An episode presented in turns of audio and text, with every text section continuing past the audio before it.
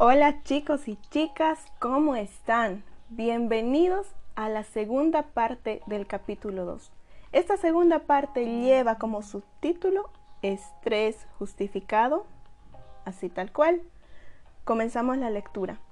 Yo nunca había tenido problemas de corazón hasta que hace un par de años, cuando comencé a tener palpitaciones, con el tiempo se fueron haciendo más frecuentes y eso me preocupó.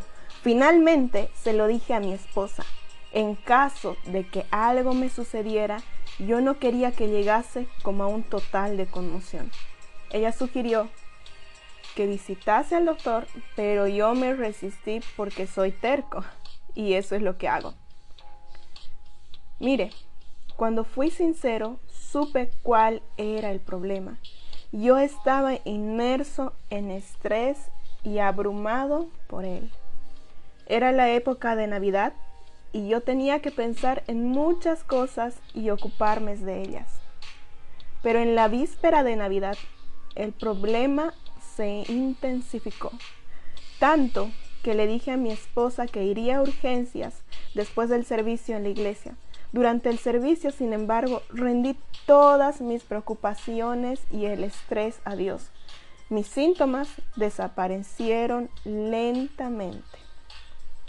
Yo solía creer que hay dos tipos de personas en este mundo. Las personas que se preocupan por naturaleza y las que son alegres por naturaleza. Realmente no podía evitar pertenecer al grupo de las que se preocupan.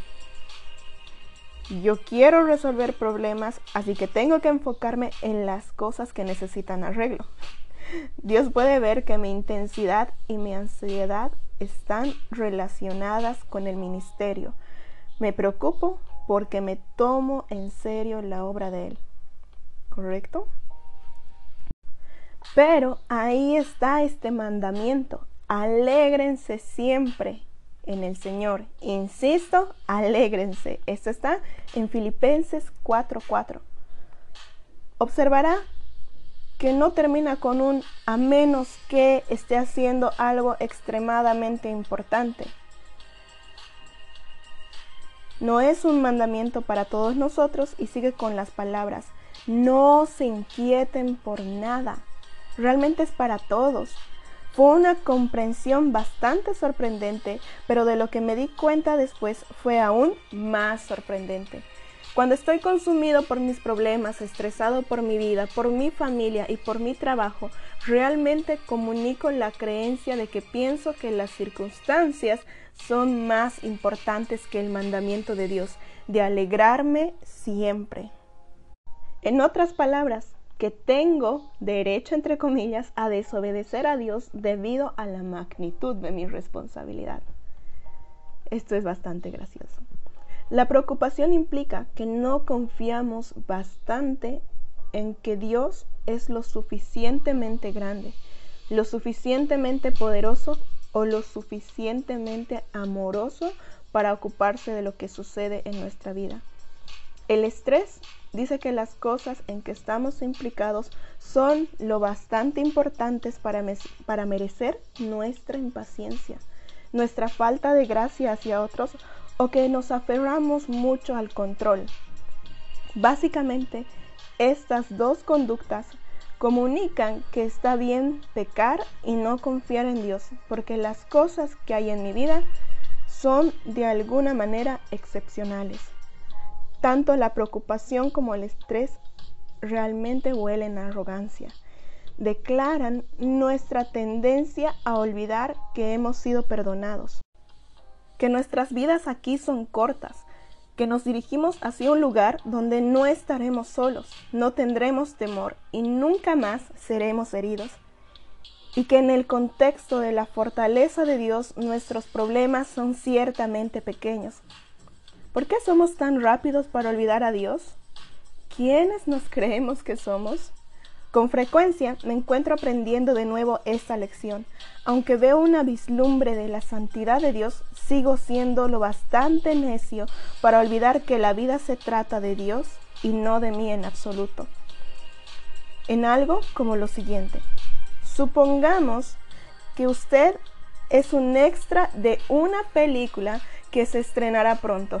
Probablemente examinará toda la atención, esa única escena en la que hay cientos de personas esperando ese milisegundo en que se puede ver la parte de su cabeza.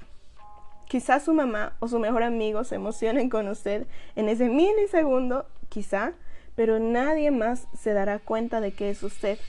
Aun si usted se lo dice, a ellos no les importará. Vayamos un paso más adelante.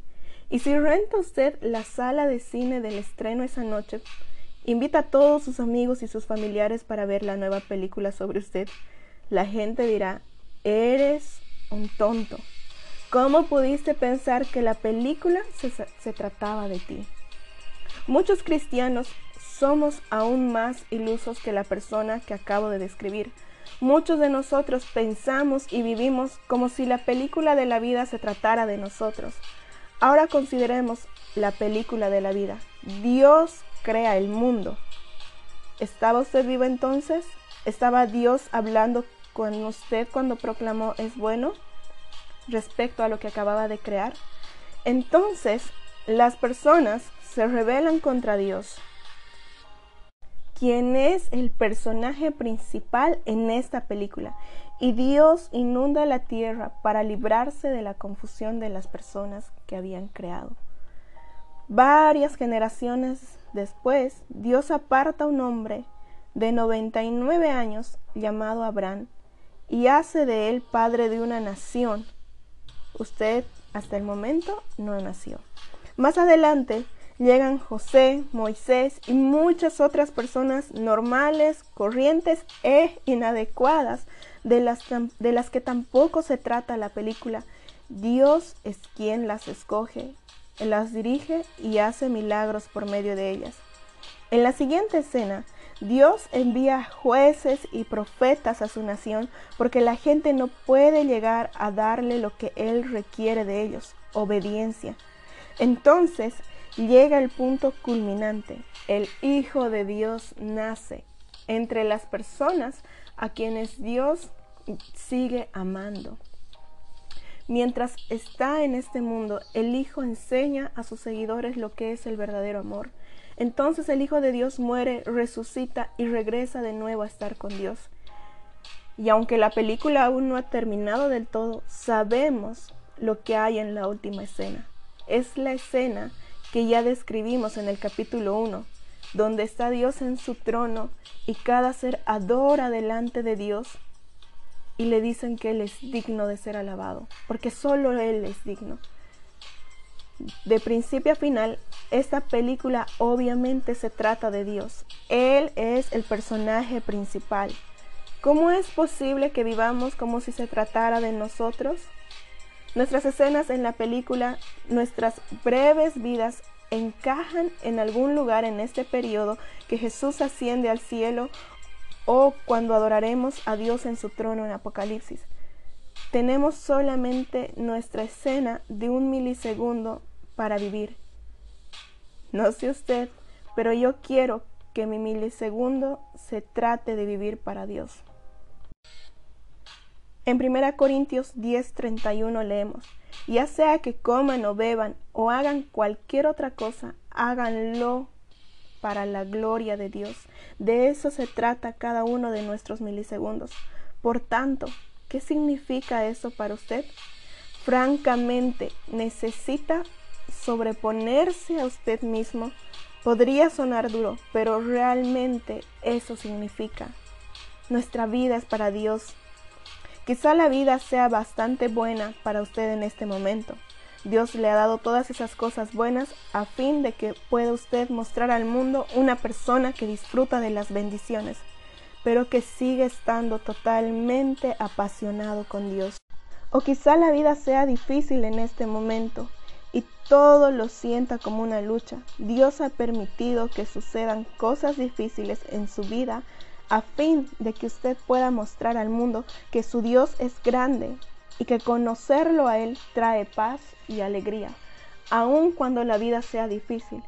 Al igual que el salmista que escribió, sentí envidia de los arrogantes al ver la prosperidad de los malvados. En verdad, ¿de qué me sirve mantener mi corazón limpio? Cuando trate de comprender todo esto, me resultó una carga insoportable. Hasta que entré en el santuario de Dios. Esto está en Salmo 73, versículo 3, 13 y del 16 al 17. Es fácil desilusionarse con las circunstancias de nuestra vida cuando las comparamos con las de otros. Pero en la presencia de Dios, Él nos da una paz y un gozo más profundo que transciende todo. Para ser realmente sinceros, no importa realmente en qué lugar te encuentres en este momento. Tu papel es darle la gloria a Dios, ya sea comiéndose un banquete en un descanso o tomando un café a las 12 de la mañana a fin de permanecer despierto para estudiar o de repente estás haciendo tareas o viendo a tu hijo de cuatro meses dormir una siesta. El propósito de la vida es señalar hacia Él. Dios quiere ser glorificado en cualquier cosa que tú hagas, porque todo esto es de Él y la película de este mundo es un regalo para nosotros. Muchísimas, muchísimas bendiciones.